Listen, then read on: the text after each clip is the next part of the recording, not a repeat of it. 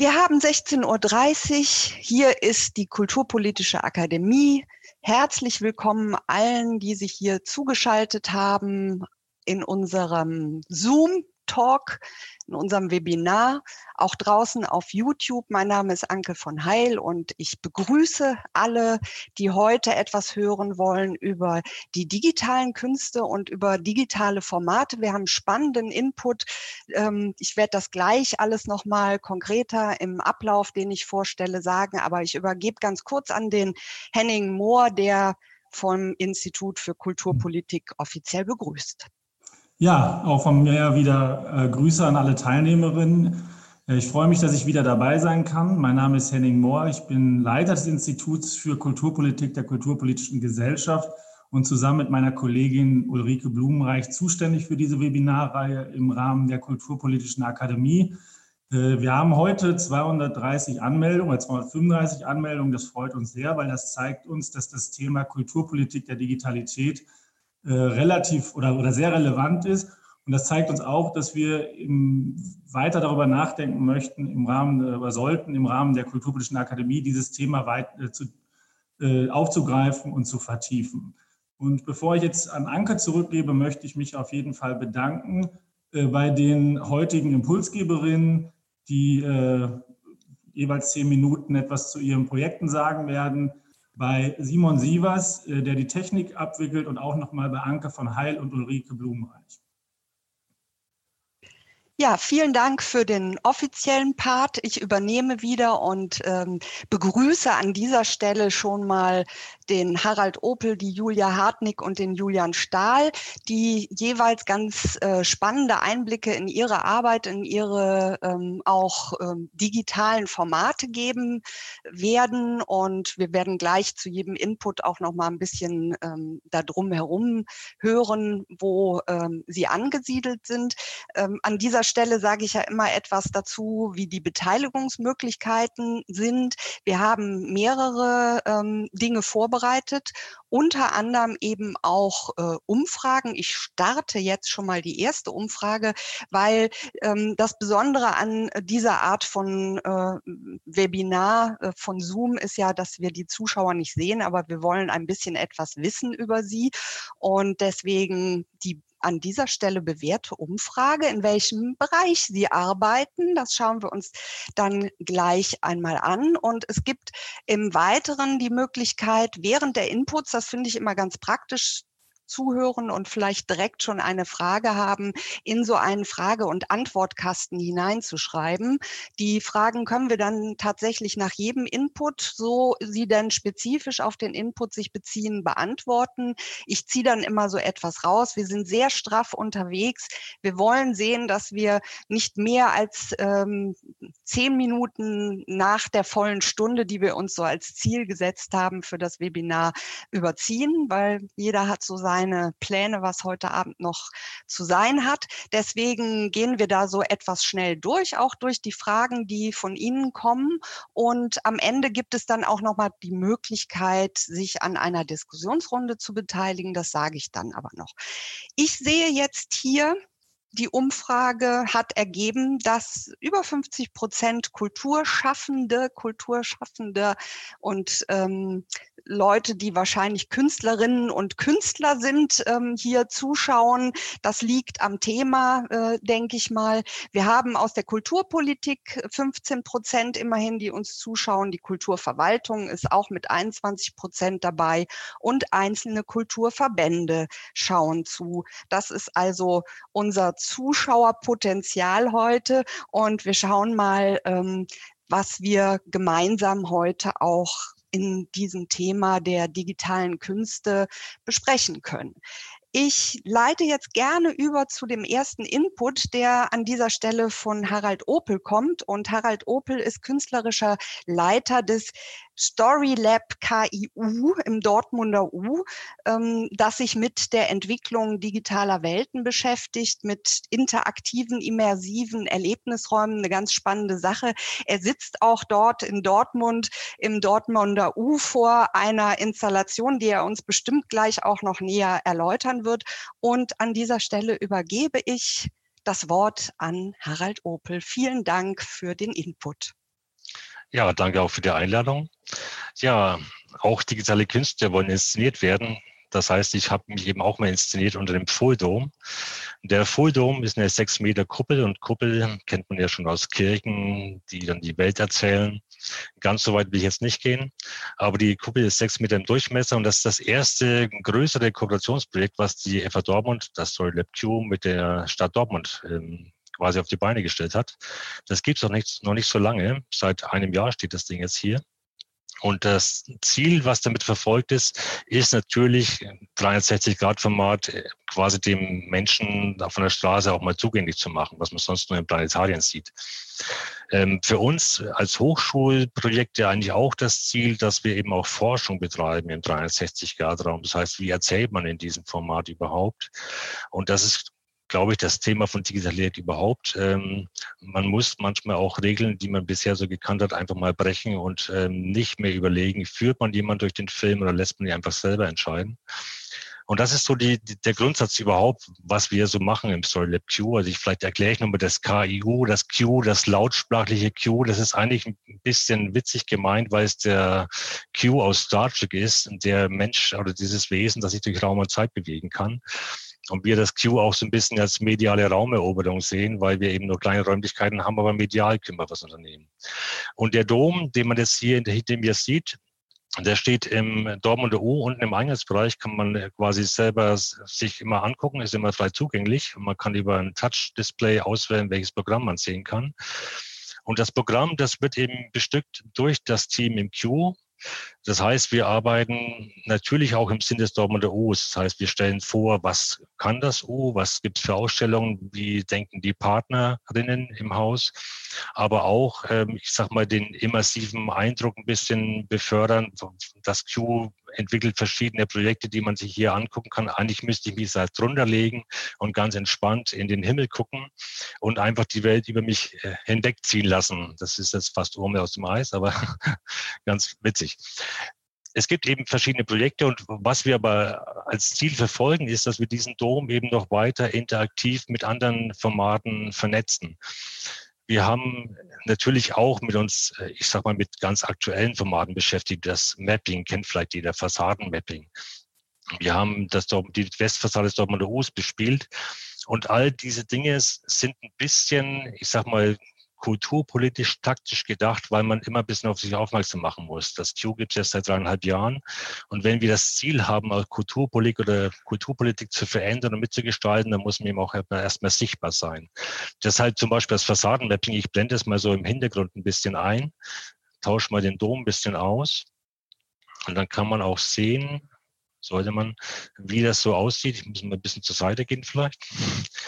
Und ähm, Fassadenmapping, das kennt man ja nun mittlerweile schon, das haben ganz viele schon gemacht, auch schon ganz lange, ZKM, Karlsruhe, wie auch immer, das gibt da lange Installationen oder in, in Frankreich. Vielleicht mit einem kleinen Unterschied zu uns, weil man sieht ja gleich aus der Wand so einen Kopf rauskommen dass wir immer denken, man muss so ein Fassadenmapping, so ein Gebäude eben auch mit einer bestimmten Haltung verbinden. Man muss eine Geschichte drin erzählen und eben auch eine Aussage treffen. Und das hört man jetzt nicht, aber eigentlich sagt dieser Kopf, you are Europe. Und das ist quasi die Aufforderung an das, die Menschen, die davor stehen, oder zu denken, wir sind alle Europäer. Man könnte es natürlich auch, ihr seid die Welt oder überhaupt. Aber das soll eigentlich ausdrücken, dass dieses Dortmunder Uhr als Gebäude eben auch eine bestimmte Haltung zu allen Themen vertritt. Und man kann natürlich immer wieder dieses Gebäude auflösen. Das macht man dazwischen als Überwältigungsstrategie ein bisschen, aber eigentlich geht es immer darum, eine Geschichte zu erzählen. Also in dem Fall war es auch so, das Dortmunder U ist ja als Bierspeicher quasi auch verknüpft. Das heißt, man muss was für die Dortmunder selber machen.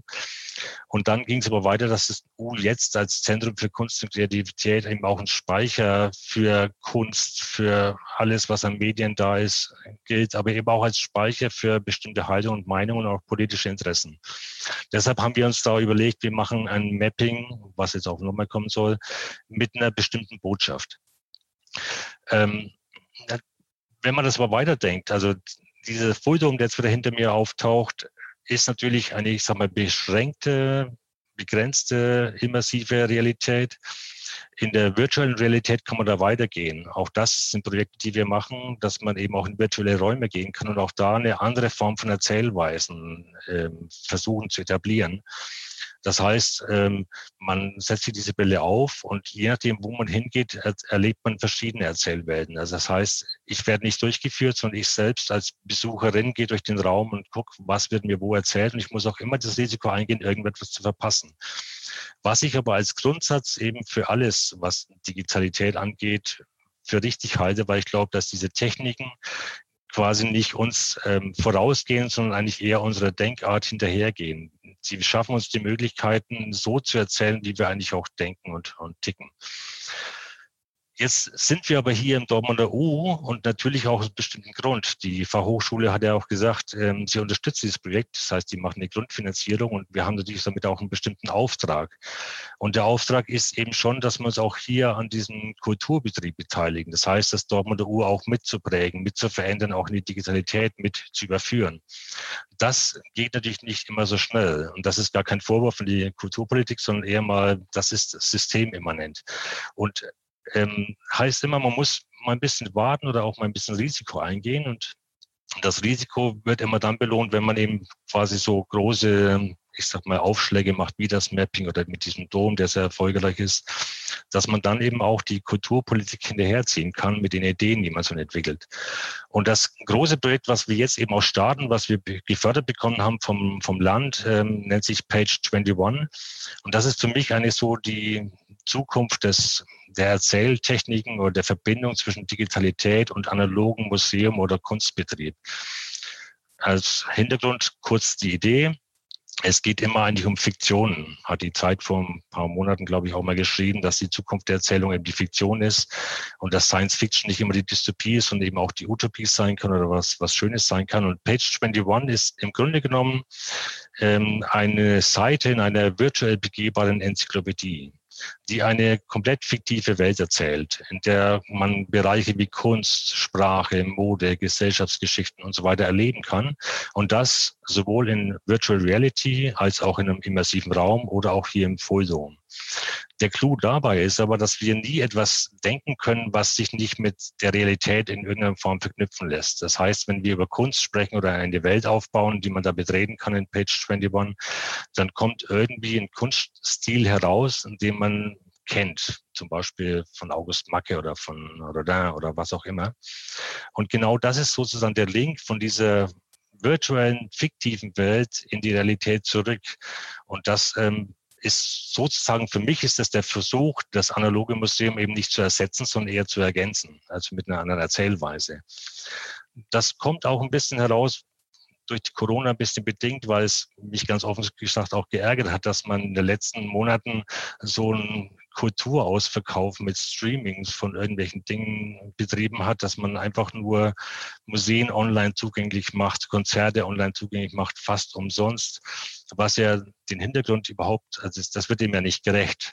Erstens werden die Künstlerinnen nicht bezahlt, zweitens ähm, ist es quasi kein Ersatz. Man kann kein analoges, keine analoge Veranstaltung durch digitale Sachen ersetzen. Wenn überhaupt, muss das eine eigene Kunstform werden. Und das ist so etwas, was wir mit Page 21 zum Beispiel auch versuchen herauszufinden. Was ist denn die eigene Kunstform in diesen digitalen, in diesen digitalen Techniken? Und ähm, wie gesagt, ich glaube, dass man muss einen Link schaffen über Fiktionen, dass wie wenn man ein Gedicht liest und man eine Idee von der Rose hat und dann die Rose auch wirklich sehen möchte und dann wirklich ins Museum zu gehen und die Rose sieht. Ob das aufgeht, ist natürlich nicht gewiss. Das muss man eben immer vorher sagen. Das, das kann man nur als Prototyp erstmal herausfinden und mal gucken. Aber ich glaube, dass der immersive Raum, das wird ein Raum sein, der drei mal fünf Meter sein wird, in dem drei Wände und der Boden bespielt wird, auch interaktiv gesteuert, sodass ich mich drin bewegen kann und verschiedene Elemente aus dieser Page 21 aufrufen kann. Also zum Beispiel Kunst oder Sprache und das in der virtuellen Realität, in der Brille zum Beispiel nochmal genauer sehen kann. Und der Dom im Hintergrund wird sozusagen wie, ein, wie eine Landkarte funktionieren, dass ich das sehen kann, wo ist denn was zu erleben. Und man wird so durchs Haus geführt. Ist ein Projekt, was jetzt eben auch erst ähm, losgeht, hat sich auch ein bisschen verzögert mit der Genehmigung des Landes. Auch durch Corona. Aber jetzt beginnen wir und es wird irgendwann im Frühjahr nächsten Jahres wird das alles in Dortmund zugänglich sein. Und parallel forschen wir natürlich auch schon, wie kann man in äh, immersiven Räumen erzählen, wie kann man das mit VR verbinden. Da geht es eben auch um Interaktivität zwischen den unterschiedlichen Formaten, nicht nur innerhalb der Formate. Was eben auch eine technische Herausforderung ist, aber eben auch eine Storytelling-Herausforderung. Wie, wie schafft man den Link? Ähm, aber wenn ich schon bei Corona bin, würde ich noch mal kurz zum nächsten Projekt gehen. Das ist dann der erste Kontakt. Ähm, natürlich für das Star mhm. Trek mhm. ist, ist ähm, ja. Also wir haben bisher noch keine Fragen und Antworten, deswegen kannst du gerne noch mal was, was davon erzählen. Die mhm. zehn Minuten sind jetzt ein bisschen ähm, abgelaufen, aber okay. doch, da kommt die erste Frage. Aber erzähl ruhig noch über das äh, Nur Projekt. ganz kurz, ja. ich, genau, der erste, ich blick, äh, magst mal im Hintergrund so ein bisschen rein. Der erste Kontakt ist ein bisschen auch geboren aus der Idee, dass in Corona-Zeiten Künstlerinnen quasi keine Jobs haben und gleichzeitig die Kulturetats aber zur Verfügung stehen. Und wir uns überlegt haben, wie kann man denn ein digitales Format, einen 3D-Raum aufbauen, in dem Künstler etwas anteasern, dann parallel weiterentwickeln und dann, wenn man sich wieder treffen kann, also quasi wieder alles offen ist, man doch eine Art Festival macht, eben der erste Kontakt, dass das, was man in dieser virtuellen Welt sehen kann, jetzt schon auch live stattfindet. Und das eben so, dass die Kulturbetriebe einsteigen, die Städte in, in äh, Ruhrgebiet einsteigen und auch die Künstler dafür bezahlen, das zu tun. Also eben nicht nur quasi ein Kunstprojekt, sondern eben auch ein Projekt, dass das Geld anders verteilt wird. Was ich hoffe, dass es auch für die Zukunft, ähm, ich sag mal, eine andere Denkweise für die Kulturbetriebe der Städte bedeutet. Heißt natürlich, man muss ins Risiko gehen. Also Risikobereitschaft muss da sein. Gibt, ja, gibt es dazu schon irgendwas, was man sich angucken kann? Weil die Frage bezog sich ja darauf, ähm, ob es einen Link gäbe zu Page ja, 21.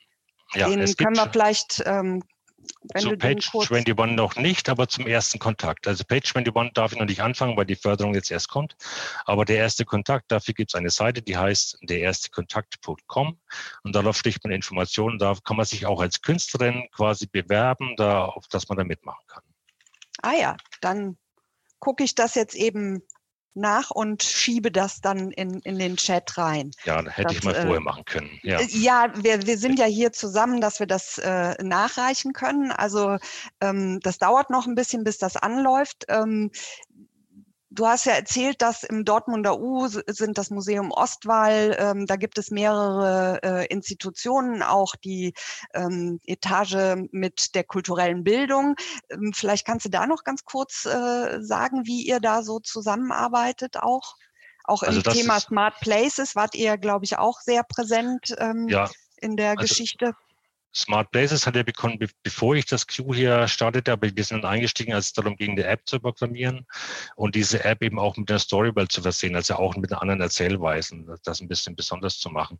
Die Zusammenarbeit hier im Haus funktioniert sehr gut, also ganz lange mit der U2 eben auch schon, dass wir gemeinsame Projekte anstoßen, gemeinsam denken, auch etwas zu realisieren, kulturelle Bildung, aber jetzt auch für das MO, die wir längere Zeit wegen Umbau geschlossen hatten, dass wir kleine Clips gemacht haben oder über AR-Touren Dinge zugänglich gemacht haben hier im Haus und sowieso eben jetzt für Page 21 im Zusammenarbeiten, also hauptsächlich mhm. mit, dem, mhm. mit Inhalten des MO, aber auch mit dem MKK hier in Dortmund, also Museum für Kunst und Kulturgeschichte. Und jetzt kam die Frage, wird es ähm, VR-Produkte geben, die man woanders äh, noch ansehen und erleben kann? Also unabhängig von einem konkreten Raum war die Frage. Also das, das Ziel ist, dass wir dieses Page 21 nach diesem Prototyp-Erstellung nach einem Jahr auf eine Plattform setzen, dass man diese Welten von überall auf der Welt mit der Brille oder auch am Rechner zugänglich macht. Aktuell ist es aber noch so, man muss im Moment noch bei uns zu uns ins Haus kommen in Dortmunder U. So. Und äh, Timo Gorf fragt das jetzt ganz speziell, äh, der setzt sich dann vielleicht auch mit euch äh, in Verbindung. Er denkt an Fortnite und Auftritte von Rappern dort ähm, oder ja. fragt eben, ob äh, auch Second Life irgendwie eine Rolle gespielt hat bei der äh, Idee, äh, bei der Entwicklung. Natürlich spielt das alles mit rein, das kriegt man, das kriegt man alles so mit. Aber wenn ich ehrlich bin, ist es eigentlich eine Idee, die fast 100 Jahre alt ist. Also das ist eher, kommt aus der Literatur, aus dem Roman von Jorge Luis Borges, der quasi eine fiktive Welt in einer Enzyklopädie erfindet. Und das, finde ich, war schon seiner Zeit voraus. Das übertragen wir eigentlich nur in diese 3D-Welt. Aber klar sind so Dinge wie Fortnite und das auch diese Rapper-Geschichten sind natürlich mit dem Kopf. Aber ich sage mal so, gerade bei der erste Kontakt ist das so, ich kann es nochmal einblenden, das ist schon mit Absicht so trashig gehalten, weil es auch darum geht, Künstlerinnen und Künstlern den Zugang zu 3D-Welten ähm, zugänglich zu machen, die damit nichts zu tun haben. Und wir wollen nicht so eine Riesenhürde machen. Wir wollen auch nicht drei Monate an einer Welt programmieren. Das sind so Dinge, die führen uns nicht weiter. Aber es, es geht um einen Forschungsansatz bei dem ganzen mhm. Projekt. Also wer sich da spezieller auch interessiert, der kann sicherlich auch Kontakt aufnehmen. Der erste Kontakt. Ich genau. suche das gleich raus, äh, die Seite und äh, schieb das hier noch rein.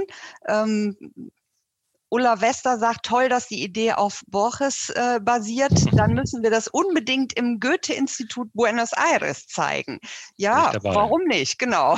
Ja. Super, äh, hier entstehen äh, Kollaborationen. Das ist doch fein. Vielen, vielen Dank für diesen Einblick, auch mit dem tollen Full Dome im Hintergrund. Und ähm, wir gehen direkt weiter zu dem zweiten Input. Ähm, ich möchte aber in diesem Zusammenhang die zweite Fra Umfrage starten, weil die eventuell ein bisschen ähm, darauf auch basiert. Wir fragen nach äh, Open Data, nach der Einschätzung davon und äh, vielleicht auch ein bisschen, wie äh, unsere Zuschauer in diesem Zusammenhang, sei es jetzt an ihren Institutionen und ähm, ihren den Orten, wo sie tätig sind, da äh, hingehend aufgestellt sind.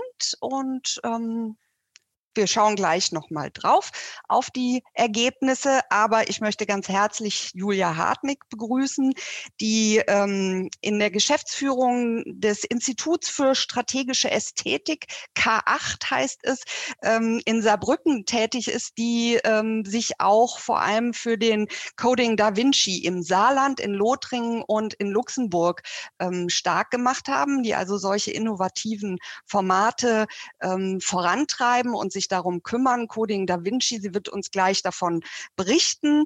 Ähm, diese Idee der Forschungs- und äh, Weiterbildungsprojekte, die ähm, am K8-Institut ähm, gestartet wird, das ist so eine Art äh, Ausgründung aus der Uni, nehme ich an. Vielleicht äh, kannst du uns dazu auch ähm, ganz kurz etwas sagen, aber vor allem natürlich, was hat es mit dem Coding Da Vinci im Saarland, Lothringen, also diesem länderübergreifenden Coding Da Vinci Projekt auf sich, äh, auf sich und das ist deine Bühne jetzt.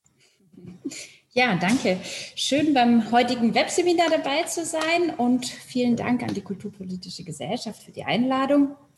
Ähm, wie äh, Anke von Heil schon gesagt hat, mein Name ist Julia Hartwig, ich arbeite für das K8 Institut für strategische Ästhetik.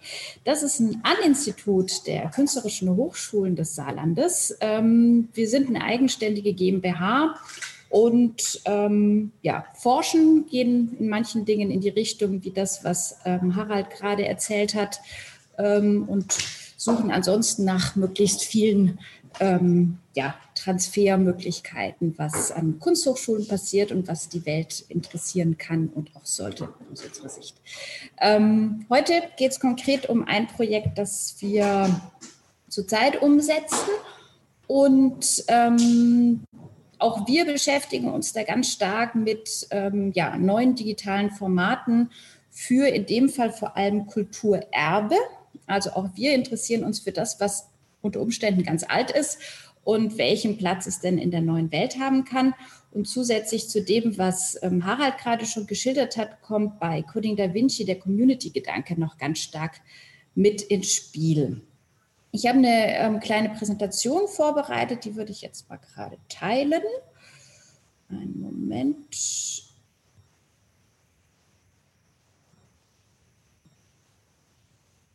So, und hoffe, dass das jetzt auch einigermaßen funktioniert und es sichtbar ist. Ja, ähm, Coding Da Vinci, wie gesagt, ähm, läuft bereits, ist sogar schon auf der Zielgerade, denn am 4. Juli, sprich am Samstag, ähm, findet im sogenannten Panguisson-Bau ähm, die Abschlussveranstaltung statt. Und für jeden, der sich in der Nähe des ähm, Saarlandes aufhält, die herzliche Einladung. Ähm, noch kann man sich dafür anmelden. Und bei dieser Abschlussveranstaltung werden alle Projekte vorgestellt, die im Laufe ähm, der letzten sieben Wochen im Rahmen von Coding Da Vinci Salonux entstanden sind. Und außerdem wird von der Jury die Preisträgerinnen und Preisträger bekannt gegeben und natürlich gefeiert. Aber was ist das eigentlich? So, Moment, jetzt muss ich kurz jetzt. Ähm, Coding Da Vinci ist ein Format, das existiert bereits seit 2014, wurde das erste Mal ähm, in Berlin als bundesweite Veranstaltung durchgeführt. Und seitdem, äh, also seit 2016 besser gesagt, tourt es als Hackathon durch wechselnde Regionen und hat auch schon ganz viele Akteure miteinander in Verbindung gebracht. Die Zahlen habe ich auf der Folie. Und ähm, wir hier im Saarland, aber eben auch in Lothringen und Luxemburg, also grenzübergreifend, ähm, führen die neunte Ausgabe durch und im Herbst geht es dann nach Niedersachsen und danach nach Schleswig-Holstein. Und ja, weitere Stationen wird es sicherlich geben. Coding Da Vinci ist, wie gesagt, ein Community-Projekt und war auch eine Gemeinschaftsidee, und zwar von ähm, der Deutschen Digitalen Bibliothek, dem Forschungs- und Kompetenzzentrum Digitalisierung Berlin, der Open Knowledge Foundation und Wikimedia Deutschland. Und die Vision war und ist, dass Kulturinstitutionen und Creative Tech Communities gemeinsam Nutzungsmöglichkeiten für das digitale Kulturerbe entwickeln. So sollen der Gedanke und der Wert offener Kulturdaten erfahrbar werden. Und zwar für Kulturinstitutionen, die Tech-Communities und die interessierte Öffentlichkeit gleichermaßen. Und auf dieser Basis oder mit diesen Zielen entstand die Idee von Coding Da Vinci. Und die ist so gut, dass sie seit 2019 von der Kulturstiftung des Bundes ähm, gefördert wird. Coding Da Vinci bietet für Museen, Bibliotheken, Archive und Gedenkstätten äh, Möglichkeiten, ihre digitalisierten Objekte offen verfügbar zu machen und ähm, die Technik- und kulturaffinen Teilnehmerinnen und Teilnehmer nutzen dieses frei zugängliche Datenmaterial im Rahmen des Hackathons, um daraus dann innovative Anwendungen zu entwickeln. Und das Wichtigste ist dabei, diese Communities tatsächlich zusammenzubringen und möglichst eng zusammenarbeiten zu lassen. Denn wir glauben, dass man gegenseitig sehr viel voneinander lernen kann. Und bisher ist es leider so, dass ähm, sich diese beiden Welten noch nicht so häufig berühren, wie das wünschenswert wäre.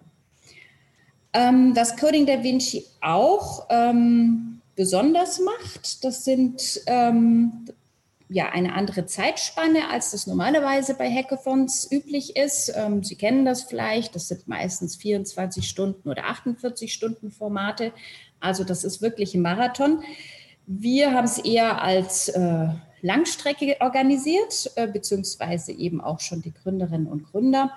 Denn Kulturdaten erfordern aus unserer Sicht ein wenig mehr Zuwendung, mehr Aufmerksamkeit, als das vielleicht Daten aus Wirtschaft oder Verwaltung benötigen.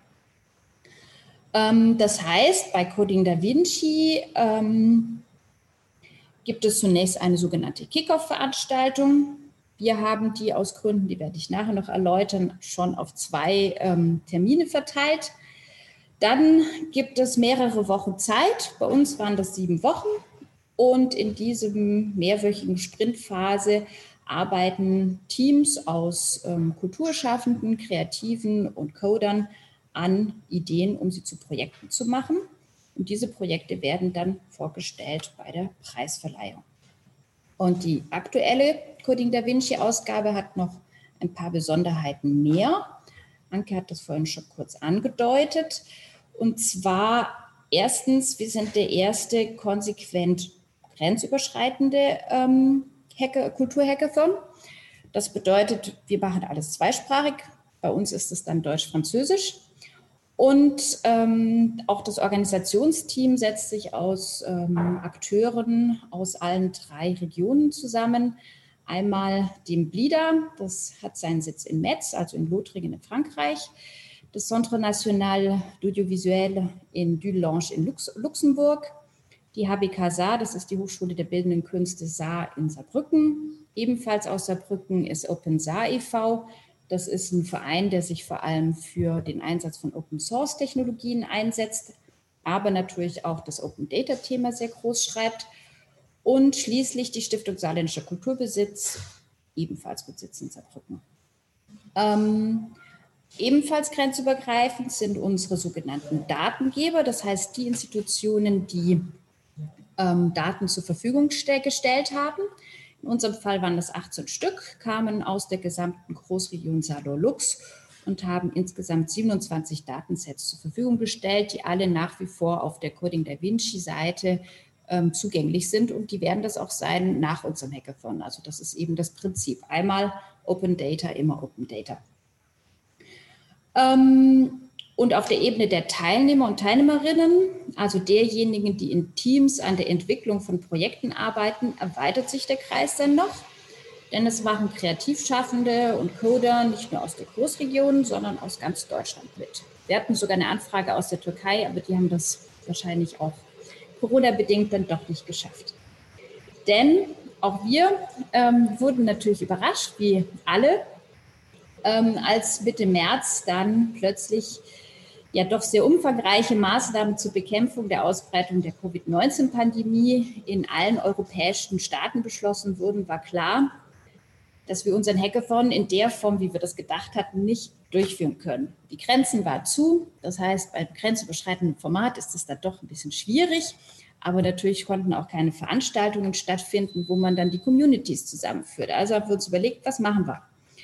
Ähm, uns war es total wichtig, dass unser Hackathon nicht einfach eins zu eins ins Netz übertragbar ist, weil das war uns von vornherein klar, das wird so nicht funktionieren, sondern wir haben dann in relativ, ähm, ja, schon umfangreicher Arbeit ähm, die, dieses ganze Format als dezentrales digitales Format ähm, konzipiert und ähm, unsere größte Herausforderung war darin, tatsächlich einen geeigneten Rahmen zu schaffen, wie ähm, Teilnehmerinnen und Teilnehmer möglichst ungezwungen sich begegnen können, sich kennenlernen können. Die kannten sich ja vorher nicht. Und dann auch noch gemeinsam Ideen entwickeln, die schließlich zu Projekten werden sollen. Also eigentlich all das, was auch im ähm, Echtformat ebenfalls stattfindet, aber eben jetzt digital funktionieren musste.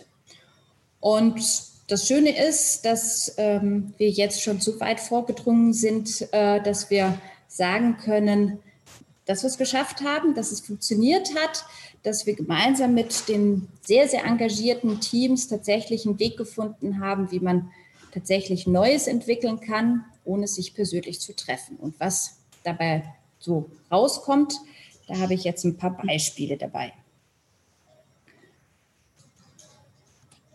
Und die vier Beispiele, die ich jetzt bringe, das ist nur eine Auswahl, also das sind nicht alle Projekte, die durchgeführt werden. Wichtig ist auch noch zu sagen, also in sieben Wochen führt man natürlich kein komplettes Projekt durch. Das ähm, schafft kein Mensch und vor allem nicht, wenn das wie im Falle des Hackathons eben letztendlich auf äh, freiwilligen Basis erfolgt, sondern das sind Prototypen, die da vorgestellt werden. Das heißt, ähm, im besten Fall kriegen sie ein Stipendium von der Bundeskulturstiftung und können das Ganze weiterentwickeln. Mhm. Julia, ich wollte nur kurz ja. sagen, die zehn Minuten wären schon um, wenn du jetzt noch kurz durch vier Projekte. Ja. Genau. Also, wir haben hier einmal ein Kartenspiel, das basiert auf einem Datensatz, ähm, relativ umfangreichen Datensatz eines Archives aus Saint-Dié, das liegt in Lothringen. Und ähm, ist äh, das komplett ist der, ähm, ein Archiv des kompletten Nachlasses von Yvonne, Yvonne und Claire Goll. Ähm, und dem ähm, Team ging es darum, dieses, diesen wirklich sehr umfangreichen Schatz, aber auch das Leben dieser beiden Künstler und Künstlerinnen ähm, erfahrbar zu machen und neugierig zu machen. Und sie haben daraus ein Spiel gemacht. Ähm, ein anderes, das ähm, basiert auch auf ähm, VR-Technologie.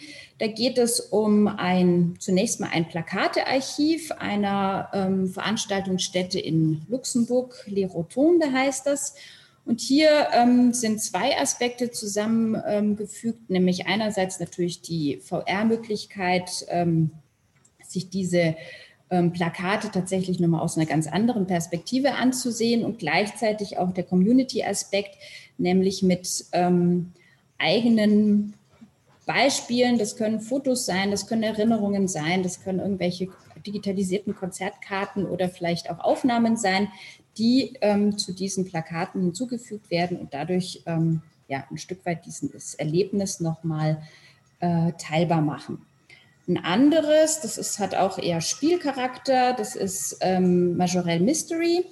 Das ist basiert letztendlich, viele werden das kennen, auf einem virtuellen Escape Rooms Spiel von der Idee her, würde diesmal aber transponiert in eine Jugendstil-Villa, die es in äh, Nancy nach wie vor gibt. Und anhand der wunderschönen ähm, Fotos, aber eben auch der Lagepläne, hat das Team ein ähm, Rätselspiel entwickelt, das äh, insbesondere junge Menschen auf dieses hm. Projekt äh, aufmerksam machen soll. Und dann komme ich zum letzten, das ist nämlich nochmal ein bisschen anders. Das ist American Guild Network Data. Das ist ein wirkliches Datenprojekt, ähm, also eine ganz große Vielzahl an Daten, die basieren auf ähm, gesammelten Briefen, von äh, Menschen, die sich während der NS-Zeit ähm, aus Deutschland exiliert haben und trotzdem miteinander in Kontakt blieben. Und dieses Projekt möchte letztendlich diese Verbindungen zwischen Menschen, die ähm, sich in der ganzen Welt aufgehalten haben, herstellen, aber natürlich auch für Forschende ähm, neue Zugangsmöglichkeiten schaffen. Toll super Beispiele. Ich glaube, äh, man kann das Potenzial auch für Kulturinstitutionen erkennen, wenn man dann eben mit den äh, eigenen Datensätzen solche tollen Umsetzungen sehen kann. Ich wollte noch ganz kurz äh, nachfüttern, wie denn unsere Umfrage ausgegangen ist. Ähm, der Großteil unserer Zuschauer denkt, dass eben Open Data unterstützenswert ist, aber es einen klugen Umgang damit brauchen würde. Ich glaube, glaube, das deckt sich auch äh, mit deiner Meinung. Und äh, die Schulnoten für die Technologien, die Ausstattung in dem Umfeld, wo man arbeitet, äh, pendeln sich so hauptsächlich bei vier ein. Es gibt ganz wenige, die sagen Schulnote eins. Es gibt aber auch fünf Prozent, die sagen Schulnote sechs. Und ganz am Ende die Frage der Strategie.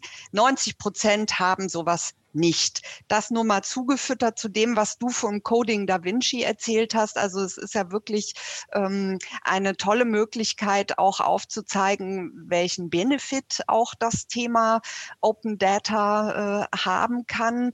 Wenn du das jetzt so hörst von äh, den Leuten, die hier mit dabei sind, dass äh, da eben doch auch die Meinung ist, Vorsicht, Vorsicht ist äh, äh angesagt. Wie ist deine Meinung dazu?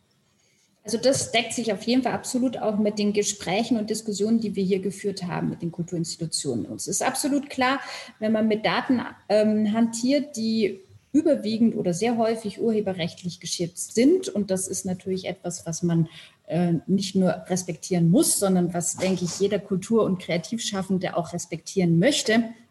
Da gilt es dann einfach wirklich, ähm, Strategien zu entwickeln. Und ähm, ich kann jetzt nur mal ein Beispiel mitgeben, das fand ich total spannend. Ähm, das hatten in dem Fall die Rotunden erzählt, die nur mit zeitgenössischen Künstlerinnen und Künstlern zusammenarbeiten, also wo diese 70 Jahre, die ja im Urheberrecht dann ähm, einige Möglichkeiten eröffnen, definitiv nicht in Frage kommen. Und die haben gesagt, sie, ähm, sie besprechen die Möglichkeiten, die ein Künstler oder eine Künstlerin möglich hält für ihr Werk ähm, bereits bei der Vertragsverhandlung. Und das fanden wir einen super Ansatz, dass man diese Frage einfach sofort mitnimmt, weil dann kann man für spätere ähm, Nutzungen einfach sofort, dann braucht man kann man natürlich nochmal nachfragen und in der Regel sind Künstlerinnen und Künstler da ja auch ähm, offen, wenn es um ganz konkrete Nachfragen geht, aber man hat zumindest schon mal eine Grundlage.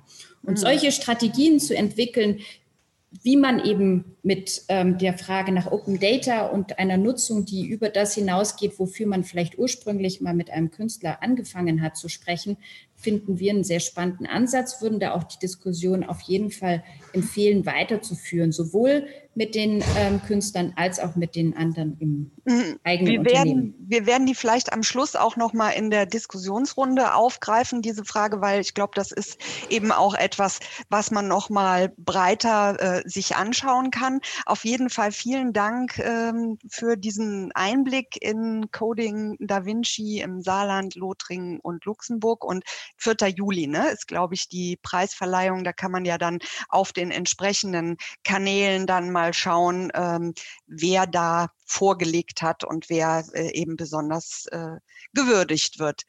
Julia hängt jetzt so ein bisschen fest, aber ich, ähm, das Bild ist eingefroren. Ich gehe direkt weiter zu Input 3, zu unserem letzten Input, der von Julian Stahl kommt, der im Podium Esslingen, einem äh, ganz spannenden ähm, äh, Projekt, äh, auch das Digitale vorantreibt, und zwar das Digitale äh, im Bereich der Musik. Wir haben also jetzt nochmal den Fokus auf äh, die produzierenden Künste und hören von ihm, was dort an so einem Zukunftslabor ersonnen wird, wie eben vielleicht auch mit äh, den Fragen des Lockdowns äh, umgegangen wird, gerade im Bereich der Musik. Und ich übergebe direkt an Julian Stahl, der seine Präsentation teilen kann und uns berichtet vom Podium Essling. Ja, vielen Dank auch erstmal ähm, für die Einladung und die Möglichkeit, hier ein bisschen was ähm, über unsere Projekte zu erzählen. Ich muss mal kurz gucken, dass ich hier die Präsentation zum Laufen bekomme, so. Und ähm, starte auch gleich. Ähm, wie schon gesagt, ich ähm, bin bei Podium Esslingen im Team dabei und da ähm, verantwortlich vor allem für Podium Digital und habe ähm, drei Thesen mitgebracht, die sich besonders aus unseren Erfahrungen im Projekt B. Beethoven ähm, ableiten. Und bevor ich zu diesen Thesen komme, zum Kontext ähm, vielleicht jeweils einen kurzen ähm, Satz zu der Frage, was ist eigentlich Podium Essling, was ist Podium Digital und was ist das Projekt B. Beethoven.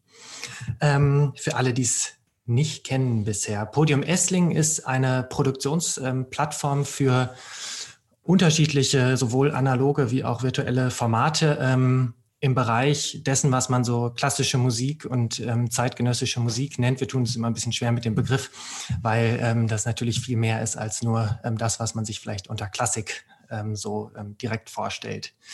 Ähm, der Kern von Podium Essling ist nach wie vor ein großes Festival, was eigentlich im Frühjahr stattfindet. Dieses Jahr haben wir es in den Oktober verschoben, in der Hoffnung, äh, um die zweite Welle rumzukommen.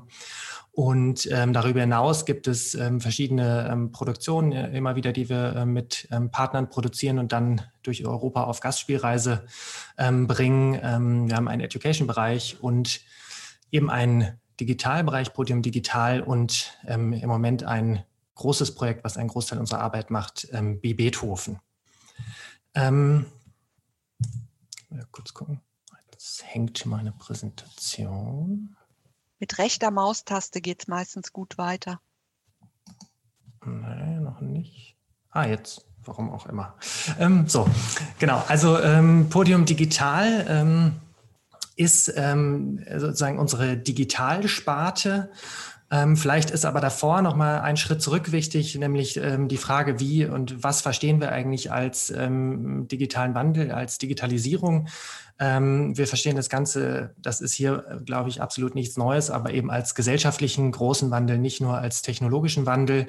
Und ähm, das Zitat, ähm, was Sie gerade sehen von Holly Herndon, trifft ähm, auch viel von dem, was wir probieren, nämlich einen ähm, positiven ähm, Bezug auf die Frage zu finden, wie gehen wir mit diesem Wandel um und wie schaffen wir es, diesen Wandel auch zu gestalten und sozusagen nicht nur passieren zu lassen.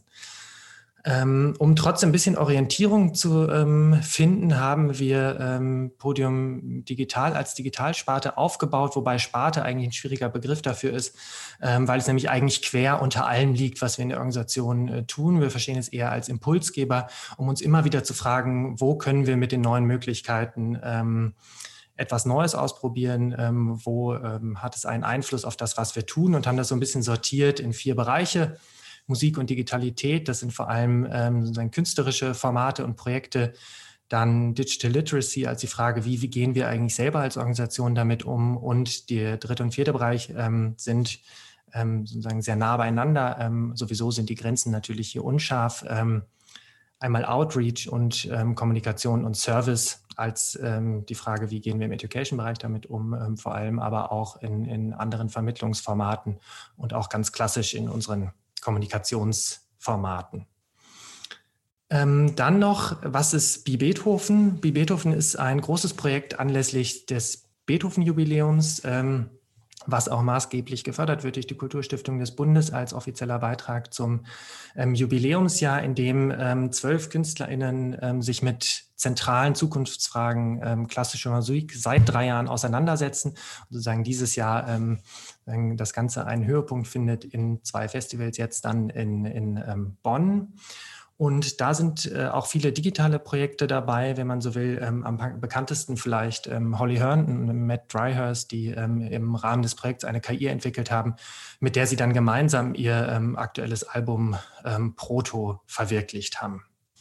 Jetzt aber zu den drei Thesen, ähm, die ich mitgebracht habe auf Grundlage des Projekts. Das erste hat heute auch schon seinen Platz gefunden. Ähm, und Martin Zierold hat es hier in der Reihe auch schon ähm, gesagt. Das ganze ähm, Thema ist einfach natürlich mit einer großen Unsicherheit behaftet. Wir wissen nicht, wo es hingeht. Das ist im Moment noch mal deutlicher als sowieso schon. Das heißt, wenn wir uns auf äh, Projekte, auf künstlerische Projekte in dem Bereich ähm, ähm, einlassen, dann muss uns, glaube ich, klar sein, dass es eigentlich keine klaren Antworten geben kann, sondern dass ähm, sehr forschende Projekte sind, ähm, die sich aufmachen in einen unsicheren Raum, was natürlich auch immer mit einem gewissen Risiko verbunden ist. Das heißt aber, wir können nicht auf Bekanntes bauen. Das heißt, ähm, Projekte, wo vorher eigentlich schon äh, klar beschreibbar sein muss, wo wir am Ende rauskommen wollen, mit welchen Schritten von A bis Z ähm, sind in diesem Bereich eigentlich nicht umzusetzen. Und das haben wir auch in dem Projekt B. Beethoven von Anfang an ähm, äh, versucht zu ermöglichen und sind auch froh, dass es auch durch die äh, Förderung gelungen ist, dass die zwölf KünstlerInnen ähm, ein Fellowship bekommen haben und ein Produktionsnetzwerk und dann aber sehr frei waren in dem, was sie, äh, woran sie in diesen drei Jahren arbeiten. Und ähm, klar hat sich auch da gezeigt, dass manches mehr geklappt hat als anderes, aber grundsätzlich ähm, ist es sehr spannend zu sehen, ähm, wenn sich die Künstlerinnen mit Themen beschäftigen, die sie wirklich interessieren, ähm, wohin das Ganze führen kann. Die zweite These ähm, ist sozusagen die Frage, äh, in welchen Arbeitskulturen und in, welchen Kontexten kann man arbeiten und dazu zwei ganz konkrete Projekte. Das erste von Coca Nicolaze, Komponist und Musiker und in einem Programmheft auch beschrieben als Daniel Düsentrieb unter den Beethoven Fellows denn ähm, er hat eigentlich aus einer Schaffenskrise angefangen, ähm, ganz fantastische ähm, Beatmaschinen zu bauen. Ähm, wenn man das bei, äh, bei Google ähm, sucht, findet man da gleich die entsprechenden Videos. Das sind kleine Maschinchen, hochfiligran gebaut aus Alltagsgegenständen, ähm, die ganz fantastische Klänge machen und sozusagen dann sich so, zu, also einerseits virtuell filmen und ähm, verstärkt wiedergeben lassen in ganz tollen Videos und andererseits auch als Live-Sets spielen lassen. Das Spannende daran ist jetzt ähm, vor allem, finde ich, äh, die Frage, woher er eigentlich die Kompetenz gewonnen hat, diese Maschinen zu bauen. Denn alles, was er da umsetzt, hat er, ähm, sagt er selber, von Jugendlichen gelernt in A, einem Makerspace in Oslo und B, auf YouTube. Das heißt, die Frage, wo kommt eigentlich die Kompetenz her und ähm, wie ist sie verankert in unseren Institutionen oder auch gerade nicht, ähm, spielt hier, glaube ich, eine wichtige Rolle. Ähm, eine andere ähm, ein anderes Projekt von Alexander Schubert ist das ähm, Stück wikipiano.net.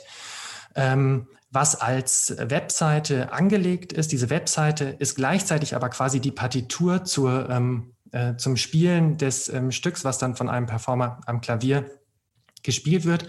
Und auf dieser Website können alle jederzeit ähm, die Partitur verändern und sie wird dann am Abend mit dem aktuellen Stand gespielt.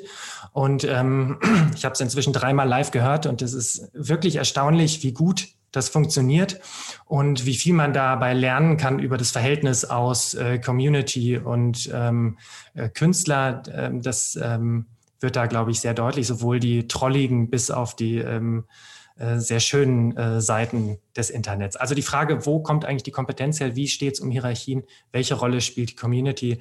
Ähm, haben wir viel lernen können innerhalb des Projekts.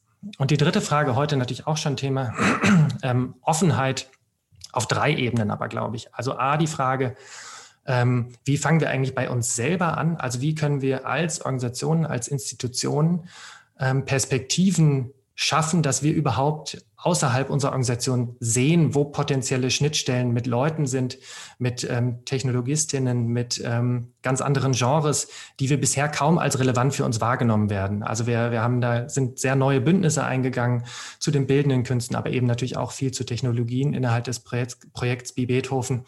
Aber das fängt eben bei einem selber an. Ähm, man muss erstmal diese Schnittstellen ähm, sich bauen.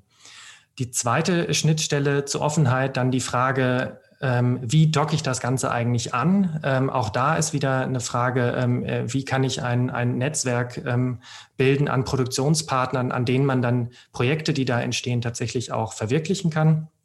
Und auch da, man braucht, glaube ich, ein, ein gewisses äh, Bedürfnis nach Risiko, dass solche Projekte dann äh, möglich werden. Und das Dritte, ähm, wo wir noch äh, viel zu tun haben, aber ähm, was gerade äh, im Impuls davon natürlich gesagt wird, die Frage nach, nach Open Source, nach ähm, der Frage, wie arbeiten wir gemeinsam zusammen. Denn ähm, gerade im Musikbereich haben wir immer wieder erlebt, dass äh, doch da eigentlich ganz gerne jeder so sein Süppchen kocht, aber ähm, die äh, großen Themen, die hier entstehen im digitalen Wandel, einfach nicht alleine zu lösen sind. Ähm, gerade auch wenn es um Infrastrukturfragen geht, ähm, äh, kommt man alleine nie gegen die kommerziellen Alternativen an. Das heißt, die Frage, was für Bündnisse können wir formen, wie können wir uns zusammenschließen, wird, glaube ich, eine ganz entscheidende. Also sozusagen nochmal zusammengefasst die drei Thesen. Das erste, Unsicherheit und Risiko finden. Das zweite, ähm, wie können wir mit ähm, Community umgehen? Und die dritte Frage, wie können wir uns auf den unterschiedlichsten Ebenen gezielt öffnen? Wer nochmal äh, nachlesen will, auf podium-essling.de digital sind einige Sachen aufgelistet und auf bibethofen2020.com haben wir ein Online-Magazin zum Projekt Bibethofen, wo auch sehr viele Einblicke möglich werden. Und falls noch Fragen aufkommen, gerne auch jederzeit per Mail oder bei Twitter. Soweit. Wunderbar, super. Vielen Dank für, für diesen Input und für das scharf äh, doch Schneiden auf äh, verschiedene Thesen. Es sind ja jetzt hier, wie wir das äh, nachgehakt haben, relativ viele Künstlerinnen und Künstler so hatte ich das Gefühl, ähm, mit am Start. Es sind bislang noch keine Fragen aus dem Chat, die ich jetzt hier vorlesen könnte. Wahrscheinlich muss das auch erstmal so ein bisschen sich setzen. Es ist natürlich ein, äh, auch teilweise ein neues Genre, ja, mit äh, dem ihr da auch ähm, dass ihr ausbrütet regelrecht, vielleicht im Podium Esslingen auch als, als eine Art Labor. Ähm, vielleicht können wir auch gemeinsam, wenn jetzt aktuell eben niemand sagt, ich muss jetzt nochmal ganz spezifisch äh, den Julian Stahl etwas fragen, die letzten zehn Minuten äh, anläuten, in denen wir gemeinsam nochmal diskutieren, weil es bindet sich an dieser Stelle doch einiges zusammen. Ähm, auch die Frage neuer Formate, ähm, die Frage des Experiments. Der Harald Opel hatte auch schon mal gesagt, man hat in der Corona-Zeit eben auch vielleicht eine gewisse ja, Sortierung vornehmen können zwischen, okay, das ist jetzt abgefilmt und das ist Konserve oder das sind Formate, immer wieder wird danach gefragt, die was völlig Neues zeigen. Und ähm, jetzt hier am Podium Esslingen, ihr betreibt eben auch das, dieses Genre, die Idee, Kunstmusik auch äh, da zu produzieren. Im Dortmunder U werden völlig neue ähm, ja, Kunstwelten äh, erschaffen und ähm, mit dem Coding Da Vinci wird auch etwas Neues aus dem geschaffen, was, was da ist. Das muss man natürlich auch erstmal äh, bewerten. Hinsichtlich, also Offenheit hoch drei finde ich ein sehr schöner Begriff, mhm. aber vielleicht äh, eben auch nochmal an alle äh, die Frage, was sind so die wichtigsten Dinge, die man eigentlich ähm, auch mitbringen muss, um diesen Schritt auch nach vorne zu gehen, um wirklich etwas Neues oder auch die, die Angst vor Neuem zu verlieren. Also ich kann am Anfang, ich glaube, die Angst vor Neuem trifft uns jetzt weniger. Ich glaube, das machen wir die ganze Zeit.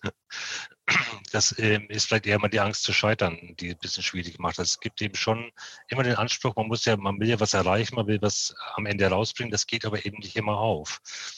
Ähm, also das, die Angst vom Scheitern, die muss man mitbringen. Ich glaube, das ist ähm, entscheidend. Aber ich finde es auch sehr spannend, was jetzt über diese anderen beiden quasi Calls noch mit reinkam habe schon das Gefühl, dass wir da sehr viel zusammen machen können. Ich glaube, der Grundsatz ist, ähm, haben wir ja schon mal gesprochen, dieses Open Source, Open Data. Also eigentlich muss man das Denken komplett frei machen und nicht immer glauben, wir haben die Welt neu erfunden, wir haben was Neues entdeckt und wir behalten es für uns, wir benutzen es für uns. Das ist der falsche Ansatz.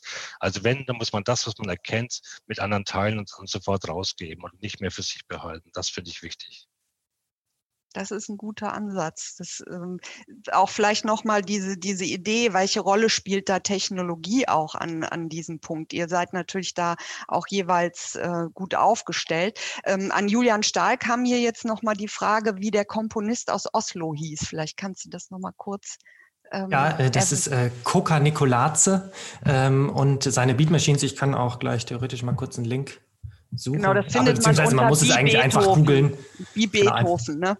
Genau, einfach genau. googeln und dann ähm, findet man es auch ein TED-Talk von ihm, wo er es ein bisschen. Aber vielleicht ziehe ich also, noch mal.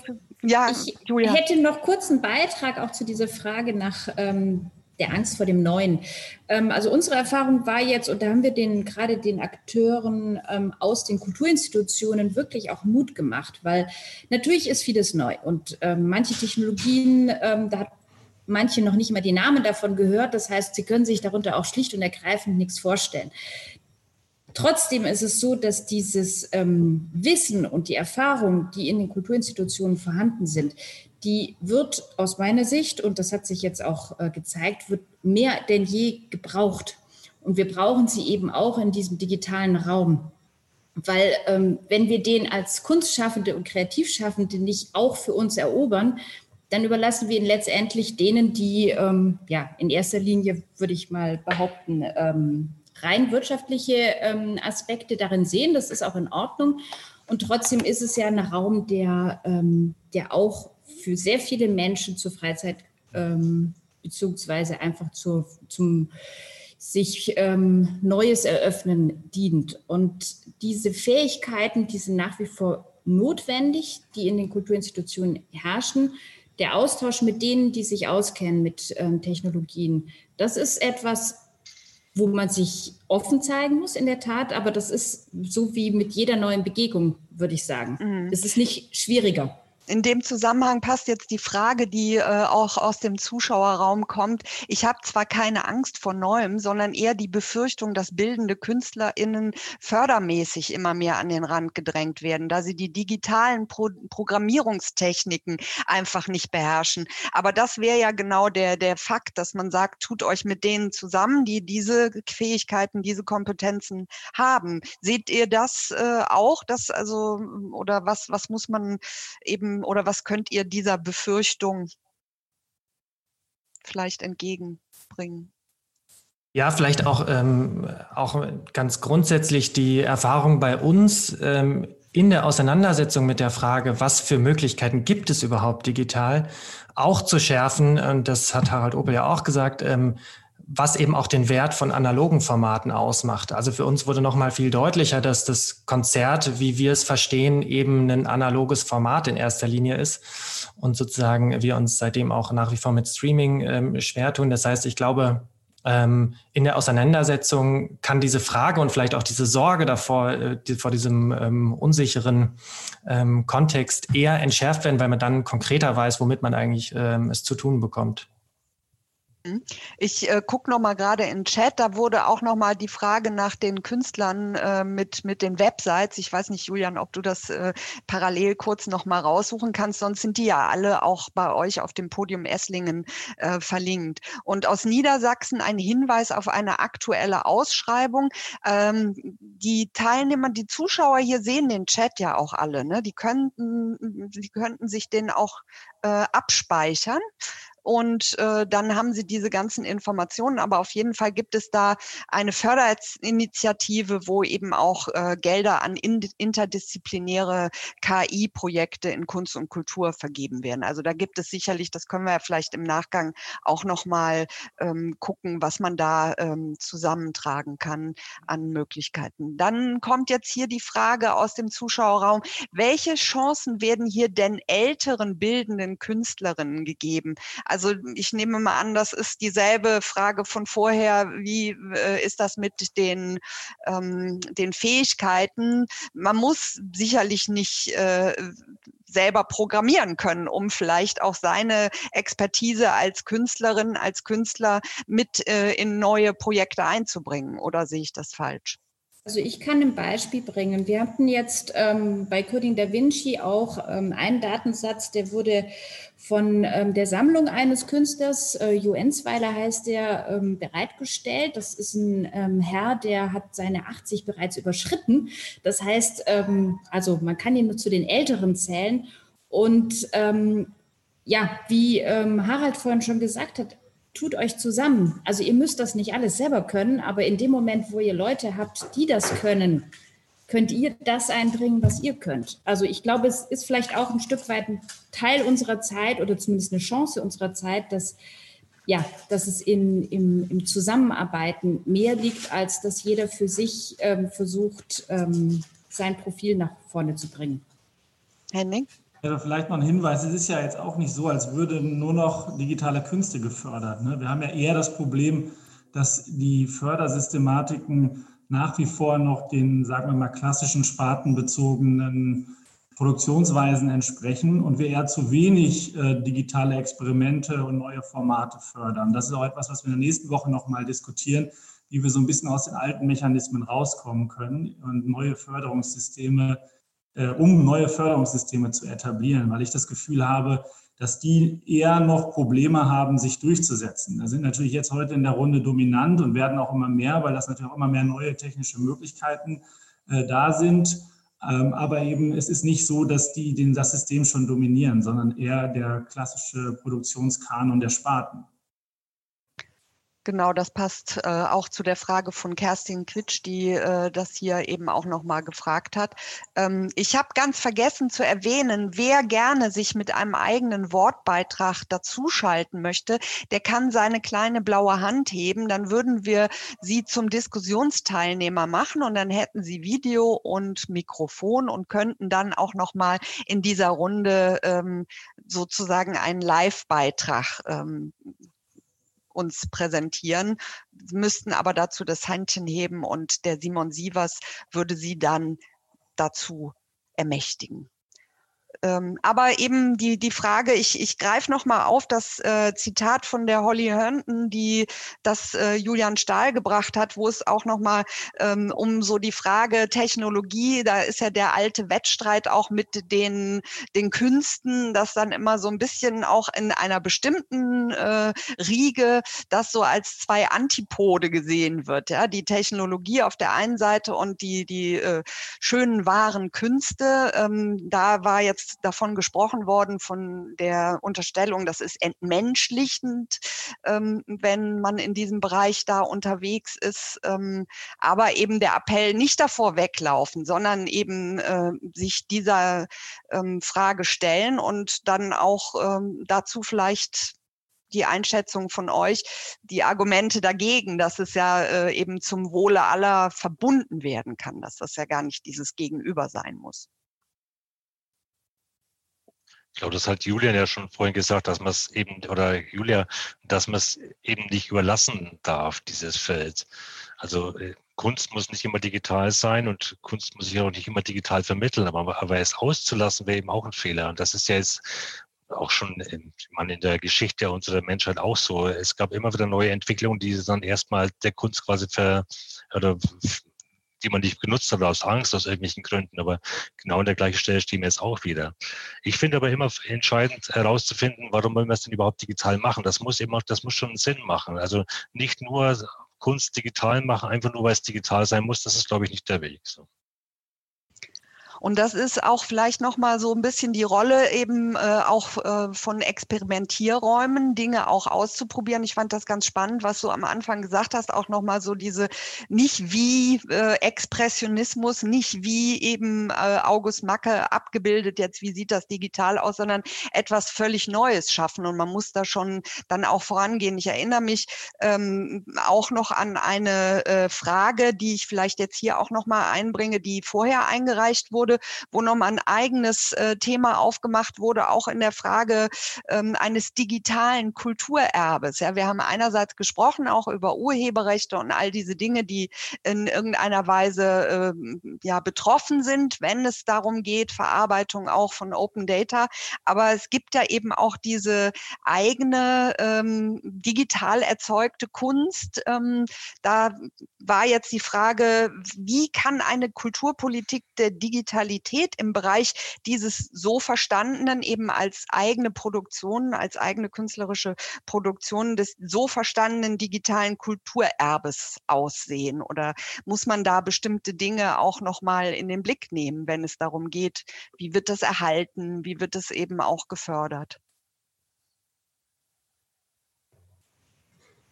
Also gerade das, die Frage, wie erhält man das, ist eine sehr, sehr spannende, weil das ist natürlich in der Tat, ähm, ja, in dem Moment, wo sich ähm, ein, ein technologischer Bereich sehr schnell fortentwickelt, ähm, haben es alle die schwer, die einfach vielleicht vor zehn Jahren erst was gemacht haben. Ähm, wir fanden es sehr spannend. Unser, einer unserer Partner, das CNA aus Luxemburg, die hatten gerade einen Hackathon veranstaltet, zusammen mit der Tate Gallery, genau zu dieser Frage. Denn wie erhält man in dem Fall ähm, ein VR-Kunstwerk? Darum ging es. Und ähm, also auch da sind natürlich am Ende dann auch diejenigen gefordert, die ähm, diese Technologien maßgeblich mitentwickeln ähm, trotzdem braucht man natürlich auch das, die Expertise und das, das Verständnis und die Erfahrung von ähm, Kuratoren und Kuratorinnen, Konservatorinnen und, und den Künstlerinnen selbst, damit auch klar wird, was muss denn erhalten bleiben, damit auch noch in zehn Jahren die Leute was davon haben.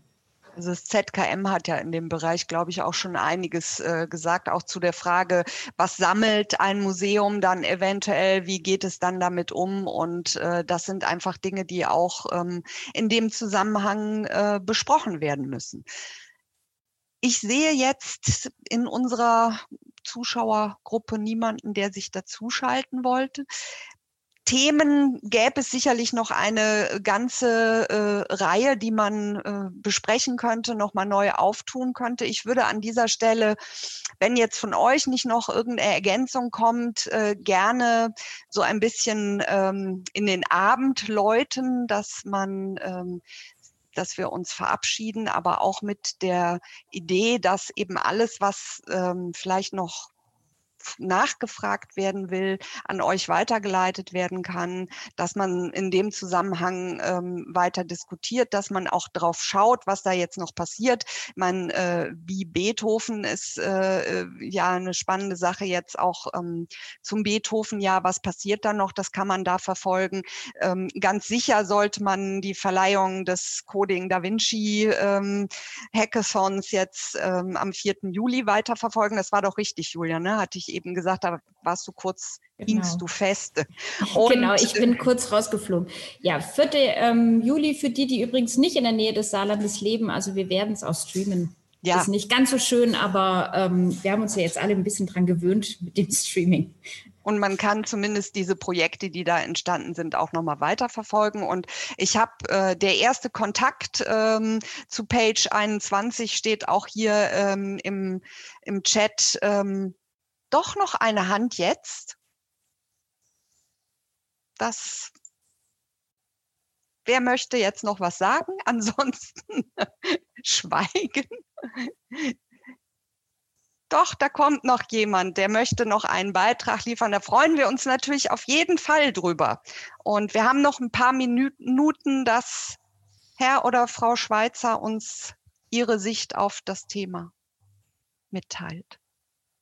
Einfach mal die Kamera anschalten, damit wir sie sehen. Äh. Hallo. Ja, Moment. Frau Schweizer, hallo. Sie wollten noch was beitragen das, zur Diskussion. Das war eigentlich versehen, weil ich wollte nicht schreiben. Aber jetzt bin ich da. Und zwar haben Sie denn Tipps, an wen ich mich wenden könnte als also Pro, äh, Programmierteam oder so, wenn ich eine Idee habe als bildende Künstlerin aber eben auf der Suche bin nach, äh, neu, äh, nach Leuten, die eben, an die ich mich wenden könnte, um eben das Projekt umzusetzen, also programmiermäßig und so. Also ich würde jetzt spontan sagen, gucken Sie mal, ob in Ihrer Region ein Coding Da Vinci auch stattfindet, oder? Okay, das ja. hätte ich jetzt auch vorgeschlagen. Ansonsten ähm, geben Sie einfach mal, also die, diese ähm, Communities, die ähm, organisieren sich in der Regel, ähm, also treffen tun sie sich häufig bei Hackathons unterschiedlichster Art. Die können auch einen humanitären Hintergrund haben oder ähnliches, muss nicht kulturell sein. Ähm, ansonsten haben die in der Regel auch ihre ähm, regelmäßigen Treffpunkte, also wo sie sich einmal in der Woche treffen. Ähm, und ähm, das, was äh, landläufig immer so ein bisschen als negativ gesehen wird, nämlich das Wort Hacker, das, ähm, das fordern die für sich tatsächlich ein. Also das ist der, der Term, den sie selbst ähm, verwenden häufig. Das heißt, äh, da würde ich Ihnen einfach raten, dass Sie sich in eine ähm, Internetrecherche begeben und ähm, ja, wie die dann jeweils sich nennen, das ist natürlich so unterschiedlich, ähm, wie es nur sein kann. Also deswegen, es gibt da jetzt keine ähm, Verbände oder so. Das sind, das sind wirklich lose, strukturierte Communities. Aber die Idee, sich da einfach ein bisschen umzutun, um einfach auch selber das Gefühl dafür zu kriegen, wer ist in meiner Region. Es kam auch irgendwann mal eine Frage rein äh, in dem Zusammenhang, was hat das äh, eben lokal und regional für, für Bedeutungen? Ähm, wer ist da wie unterwegs? Ähm, das ist, glaube ich, ganz gut, wenn man da bei sich vor Ort schaut, mit wem man sich vernetzen kann. Und das bildet Banden, vernetzt euch. Das gilt hier wie in so vielen Dingen auch, äh, wenn man etwas weiterentwickeln will. Okay, in diesem Dank. Sinne, vielen Dank für Ihre, äh, Ihren Input auch noch und äh, wir machen an dieser Stelle für heute Schluss. Nächste Woche gibt es, der Henning Mohr hat es schon gesagt, etwas äh, eben zu neuen Fördersystematiken. Das könnte eben auch für die ein oder andere hier bei den Zuschauern spannend sein. Und ich verabschiede mich, wünsche allen einen wunderschönen Abend und darf nochmal Julia Hartnick, Harald Opel und Julian Stahl ganz herzlich danken und der KUPOG natürlich für diese tolle Reihe. Vielen Dank und auf Wiedersehen. Dankeschön. Vielen Dank auch von meiner Seite. Schönen Abend.